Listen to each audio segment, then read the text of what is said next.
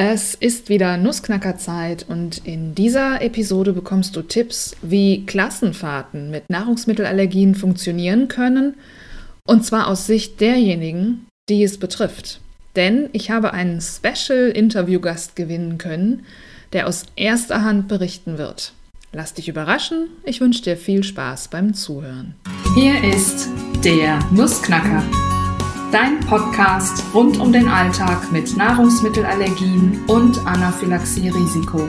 Von und mit Christina Schmidt. Und das bin ich. Und ich bringe mit meiner allergologisch-Anaphylaxie-Beratung mehr Sicherheit und Gelassenheit in den Allergiealltag von Familien, Kitas und Schulen.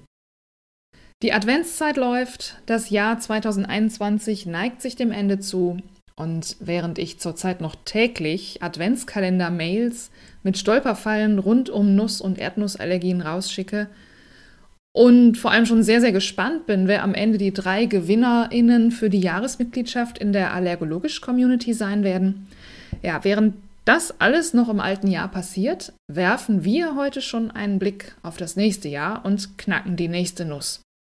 Klassenfahrten sind heute das Thema. Und wenn ich Klassenfahrten sage, dann meine ich damit auch alle anderen Fahrten. Also, ne, was man halt so an Fahrten machen kann mit der Kita-Gruppe, mit dem Sportverein, dem Ferienlager und was es da alles so gibt.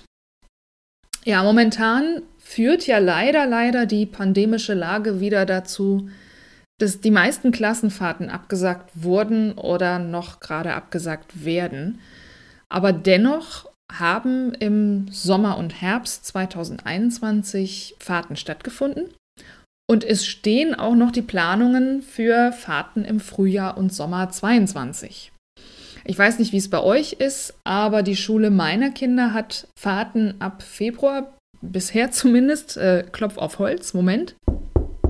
So. Äh, bisher ist es nicht storniert. Äh, wir hoffen das Beste.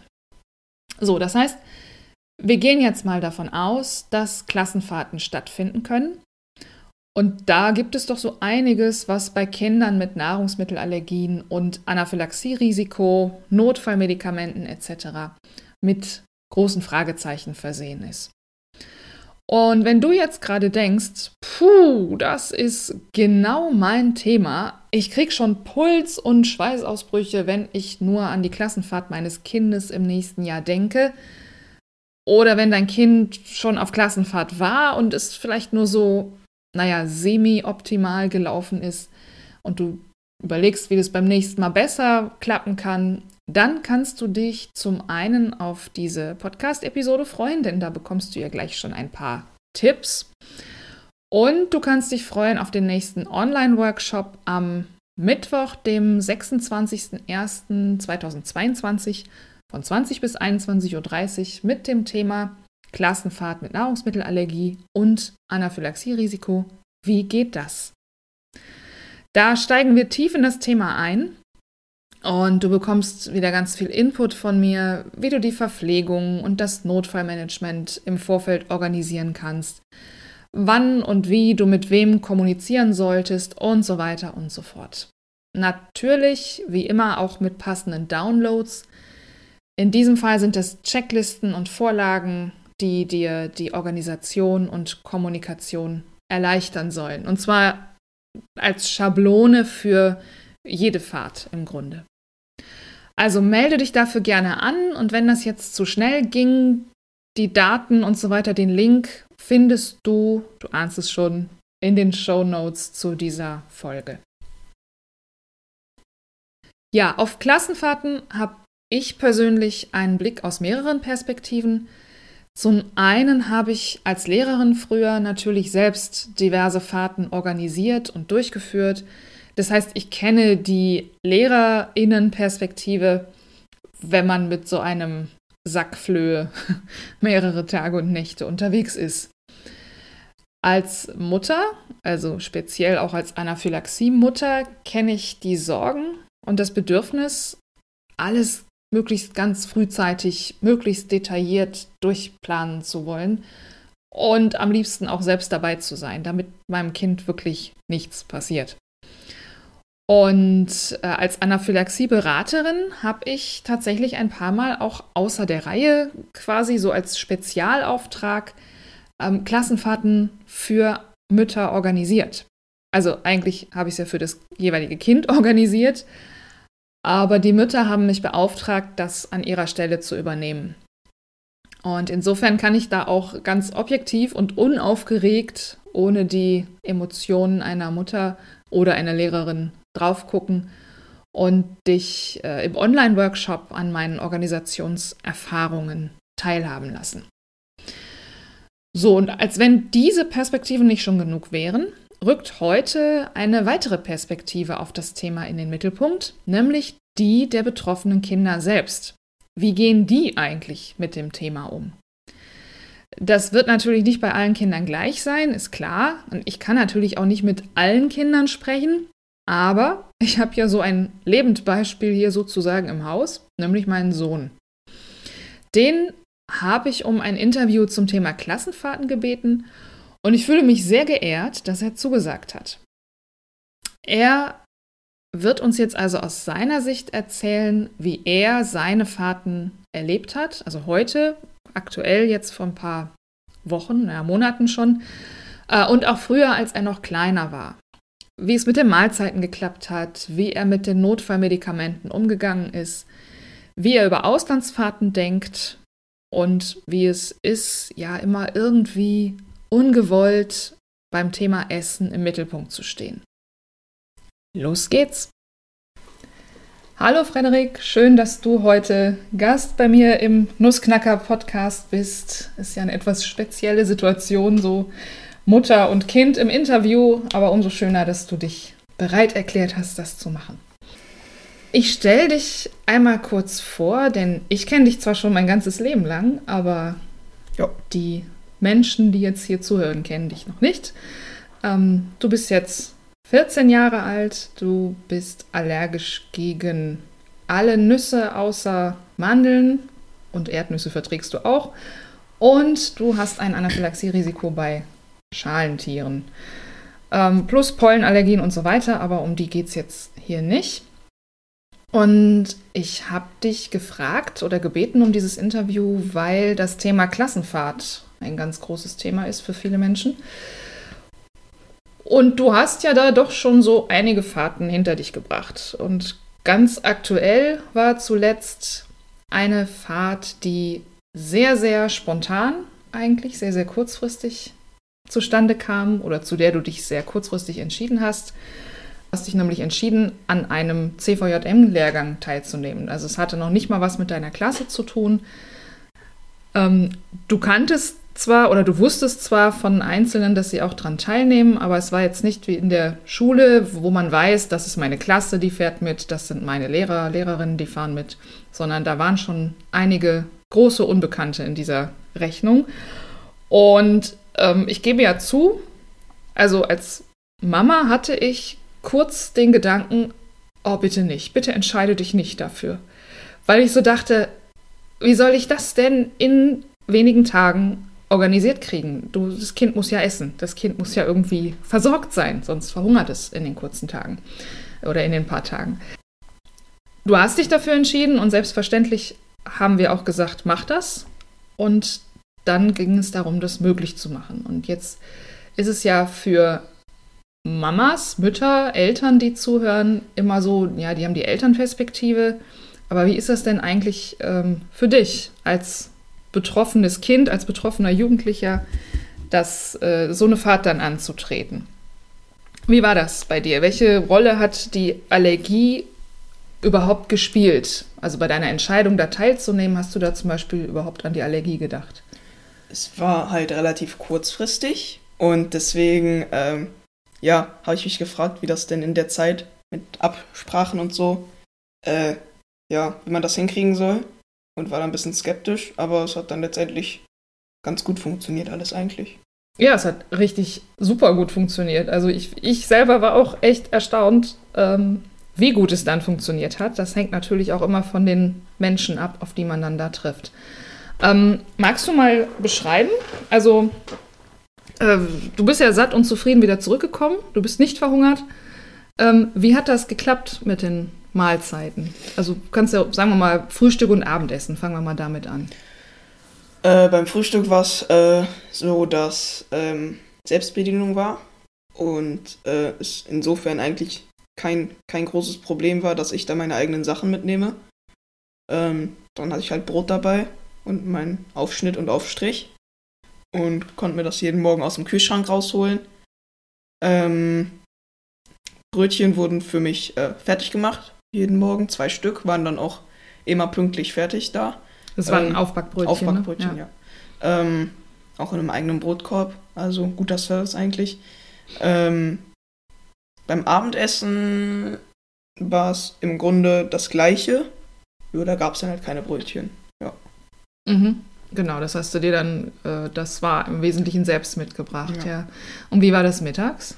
Mittags gab es immer warm äh, zu essen und ja, das also haben wir am Anfang, haben wir am Anfang abgeklärt. Ähm, und da war die Küche auch sehr aufgeschlossen und bereit, da ähm, uns zum Beispiel einen Speiseplan zu geben, damit wir da drüber gucken können. Ähm, und das hat dann letztendlich auch alles funktioniert. Mhm. Das heißt, du bist dann da hingekommen mit allen anderen zusammen und ähm, hast dich bedient oder also frei an allem bedient oder hast du dann da vor Ort mittags auch nochmal nachgefragt? Mittags habe ich äh, nachgefragt, bei, also ich habe eigentlich immer nachgefragt, ob da irgendwas Bedenkliches ist. Ähm, bei Nudeln oder so ist ja dann eigentlich klar, dass da nichts drin ist, aber habe trotzdem nachgefragt. Dann haben sie mal gefragt, einmal gab es Schnitzel, ähm, ob die Panade geht, haben sie in der Küche angerufen und nachgefragt und dann haben sie halt gesagt, dass es äh, nicht geht. Ähm, eigentlich hätte da für mich dann äh, eins ohne Panade stehen sollen, war dann nicht so, aber war dann auch nicht tragisch. Mm, hast dann halt die, die Beilagen ja. gegessen. Ja, okay. Und wie haben die anderen reagiert, mit denen du dann zusammengegessen hast? War das irgendwie jedes Mal Thema oder war das am Anfang Thema oder wie war das dann? Ähm, die haben halt komisch geguckt, warum ich da mit so einer riesen Dose und meinem eigenen Brot ankomme. Ähm, denen habe ich dann das erklärt. Die haben manche, also die haben es verstanden. Ich weiß nicht, ob sie es wirklich, also nicht, sie haben es akzeptiert, sag ich mal so. Mhm. Nicht unbedingt verstanden, aber ja, manche Betreuer haben dann auch äh, nachgefragt, haben sich dann mit mir darüber unterhalten. Ja, und ja. Mhm. Und äh, Nachtisch ist ja immer noch so ein sensibles Thema. Was war damit? Den hatte ich auch selber mit dabei und konnte mir den dann auch aus dem Kühlschrank holen. Und das war dann im Grunde auch kein Problem. Manchmal ging auch der Nachtisch, der äh, da war, mhm. wenn das nur so ein Fruchtjoghurt oder so war. Dann habe ich auch nachgefragt. Ja. Mhm. Ja, super. Ähm, genau, wir hatten, du hast es eben erwähnt, die Küche war sehr offen. Wir hatten wirklich an dem Tag, als es losging, haben wir uns mit dem Küchenchef oder mit dem Koch, Chefkoch, wie auch immer man es nennt, dahingesetzt. Und er hat sich wirklich fast eine halbe Stunde Zeit genommen und hat das alles äh, mit uns durchgesprochen. Das war schon, das war schon wirklich toll. Der kannte sich auch aus. Ne? Mhm. Also das äh, merkt man ja auch, ob man bei Null anfängt oder ob jemand weiß, wovon er spricht.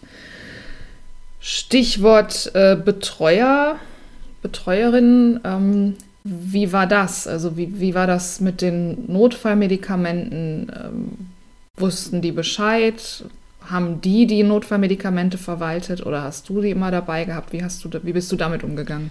Dabei gehabt habe ich die Medikamente selber, immer im, im Kurt.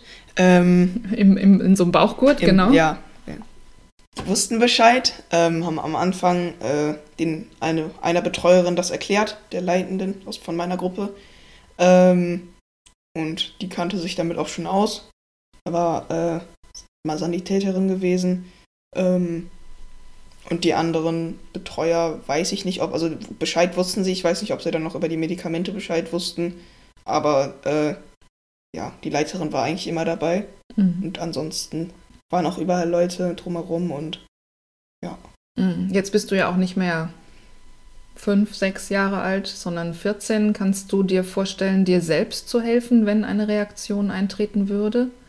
Ich glaube, ich würde es am ehesten selber machen, wenn ich mich dazu in der Lage fühle. Mhm. Wenn ich so unter Schock stehe, dass ich zitter oder was auch immer, dann würde ich das selbstverständlich nicht machen. Ich glaube, es würde immer auf den ankommen, mit dem ich mit dem ich mich gerade aufhalte. Also je nachdem, wie ich demjenigen vertraue. Und das kann dann halt auch in der Situation. Also finde ich schwierig, das jetzt zu sagen, weil ich, ich glaube, ich würde dann in der Situation noch ganz anders handeln, als ich es jetzt sage, vielleicht. Keine Ahnung. Ganz anders handeln, Ja. als jetzt sagst. Mhm. Ja, gut, das ist natürlich immer schwer im Vorfeld einzuschätzen. Wenn du jetzt mal an deine früheren Fahrten zurückdenkst, also ich habe mal so ein bisschen aufgelistet jetzt auch in Vorbereitung auf, auf dieses Gespräch hier und das, du warst in der vierten Klasse auf Klassenfahrt, dann warst du in der sechsten Klasse sogar zweimal hintereinander, einmal wirklich als Klasse und dann nochmal mit einer, mit einer Musikgruppe aus der Schule unterwegs. Dann warst du in der siebten Klasse mit den Konfirmanden unterwegs. Da kanntest du auch keinen so richtig vorher. So ein Kennenlernwochenende. Ja, wenn du das jetzt mal rückblickend dir anguckst, ähm, welche Erinnerungen hast du da an die Fahrten? Also jetzt alle auf die Allergien bezogen. War das irgendwie ein Thema für dich? Hattest du da Sorge oder wie war das? Es war eigentlich immer so, dass es so eine Ungewissheit war, ähm, weil ich halt nicht wusste, wie die anderen reagieren. Ähm, ob mir irgendeiner blöd kommt oder so. Ähm, oder ob, ob sich das machen lässt oder ob es dann von den Absprachen irgendwelche Abweichungen gibt und ich dann da auf einmal stehe und nichts zu essen kriege oder so. Ähm, ja, aber es hat letztendlich ja bei allen eigentlich ziemlich reibungslos funktioniert und die Küchen waren dann auch äh, alle kannten das entweder schon oder haben sich da gut drauf eingelassen, was ja auch nicht bei allen immer so ist. Ähm, ja, Mm, Genau, bei der ersten Fahrt weiß ich noch, da, da war ich auch mit. Also ich ein paar Tage und ein paar Tage hat die Oma übernommen. Denn da war die Küche leider überhaupt nicht kooperativ. Da mussten wir wieder, wir mussten wirklich jeden Tag abklären. Ähm, aber genau, es ist immer so eine Kombination gewesen aus Lebensmitteln, die wir mitgegeben haben und Lebensmitteln, die du dann vor Ja. Ort essen konntest. Mhm. Und Hast du dir, ist vielleicht schwierig sich jetzt zu erinnern, aber hast du dir damals, also hast du dir als ähm, Viertklässler erste große Klassenfahrt, hast du dir da Gedanken über die Allergie gemacht oder war das mehr die Aufregung, boah, Klassenfahrt, ich weiß nicht, Ponyhof und äh, coole Scheune war da irgendwie mit, mit Spielgeräten und, und Fahrzeugen und so weiter, Ausflüge, die gemacht wurden. Stand da die Allergie so im Vordergrund oder Im Vordergrund nicht wirklich. Ich weiß es nicht mehr genau, ob ich mir da auch vorher Gedanken drüber gemacht habe. Ich glaube so ein bisschen, aber es war halt auch die erste Fahrt, die ich je hatte. Und deswegen war die Aufregung eigentlich, also die Gesamtaufregung eigentlich größer. Mhm. Ja. Was jetzt ja nicht stattgefunden hat wegen Corona, ähm, sind die Austauschfahrten, also Fahrt nach England, Fahrt nach Frankreich, die eigentlich äh, jetzt ne, 9. Klasse, eigentlich so in der 8., 9. Klasse dran gewesen wären. Das ist natürlich total traurig und ärgerlich, aber wenn wir das jetzt wieder auf die Allergie beziehen, ähm, glaubst du, oder was glaubst du, wie du damit umgegangen wärst? Ich glaube, dass ich mit England wesentlich weniger Probleme gehabt hätte als mit Frankreich, weil ich besser Englisch sprechen kann als Frankreich, als Französisch. Mhm. Ähm, und ähm, dass das mit der Absprache auch wesentlich einfach ist, weil du halt auch Englisch sprichst und nicht Französisch. Ich glaube, Frankreich wäre schon, da hätte ich schon wesentlich mehr Respekt vor gehabt, Mhm. weil das halt, ja, komplett, also nicht komplett fremd, aber ja, also dann halt wirklich eine Woche in so einer Familie zu leben. Und ich meine, Frankreich hat ja auch eine, ich würde sagen, spezielle Ernährungstradition, kann man das so sagen? ähm, Kommt drauf an, was du damit meinst. ja, sind ja auch viele Schalentiere oder so. Mhm. Und allein schon die Absprache wäre ja schon recht schwierig geworden. Und wenn es da dann noch irgendwelche Komplikationen vor Ort gegeben hätte, dann, Mhm. ja, dann wäre das halt ziemlich blöd, so 1100 Kilometer von zu Hause weg. Mhm. Wobei wir ja jedes Jahr Urlaub in Frankreich machen, ne? Aber da bin ich ja nicht alleine Mhm. und ähm, wir machen das Essen ja auch selber Mhm. und kaufen selber ein. Und da ist ja Papa dann auch dabei, der das ja der die Sprache ja besser spricht als wir alle. Ähm, ja, und das ist ja dann was anderes. Mhm. Ja, also klar, ich gebe zu, als, äh, als, als Mutter habe ich schon so diesen Gedanken gehabt, boah, gut, dass wir das jetzt nicht organisieren müssen. Aber es wären halt wirklich tolle Fahrten gewesen. Also Ja. ich, ich, ich hätte es dir wirklich gewünscht. Aber vielleicht kommt das ja noch. Und ähm, eine Option wäre ja immer, den, den Lehrer, die Lehrerin mit einzubeziehen, die ja die Sprache offensichtlich können, ne, dass man das auch im Vorfeld abklären kann. Mm, Eine Sache würde mich noch interessieren, und zwar, äh, du hast das jetzt so ein bisschen angedeutet äh, bei den verschiedenen Klassenfahrten. Es ist ja immer so, sobald es ans Essen geht und vor allem ans Auswärtsessen geht, ist es irgendwie Thema. Es fällt irgendwie auf, du isst was anderes als die anderen. Oder du musst dich irgendwo melden und, und sagen, hier, ich bin der mit der Allergie, was, was kann ich essen? Ähm, ist das, wie ist das für dich? Dass es immer irgendwie so was Besonderes ist oder immer irgendwie in den Mittelpunkt rückt? Also, was mich ein bisschen nervt, ist, wenn dann, also, es ist natürlich lieb gemeint von den Leuten, so halt als Interesse quasi, aber was mich ein bisschen nervt, ist, wenn dann halt ich mich da hinsetze und jeden Tag fragen mich drei Leute, ähm, warum ich meine eigenen Sachen dabei habe und dann unterhalte ich mich immer mit denen darüber und ich, ich finde, das rückt dann ein bisschen zu sehr in den Vordergrund. Mhm. Also ich finde es gut, wenn Leute sich dafür interessieren. So. Ähm,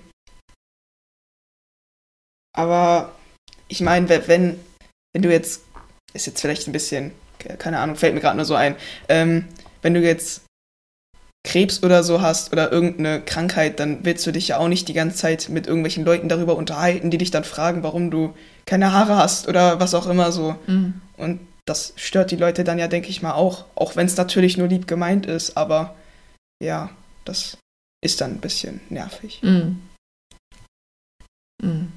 Und ähm, hast du da irgendwie so ein, eine Standarderklärung? Oder, also wenn jetzt jemand zum Beispiel sagt, ey, ja, ist doch die Soße, da sind doch keine Nüsse drin oder so. Hast du da so eine Standarderklärung, wie du jemandem auf die Schnelle begreiflich machen kannst, warum da doch Nüsse drin sein können oder halt Spuren von Nüssen drin sein können? Dann sage ich eigentlich meistens immer ja, aber es kann sein, dass da irgendwie was reingerutscht ist, weil in der gleichen Fabrik das auch irgendwas damit hergestellt wird oder so und das dann halt da das irgendwie nebeneinander produziert wird oder was auch immer. Mhm. Ähm, und dann sagen die Leute meistens, ach so, okay, ich weiß noch nicht, ob sie es verstanden haben oder so, aber Aber akzeptieren die. Ja. Ja, okay.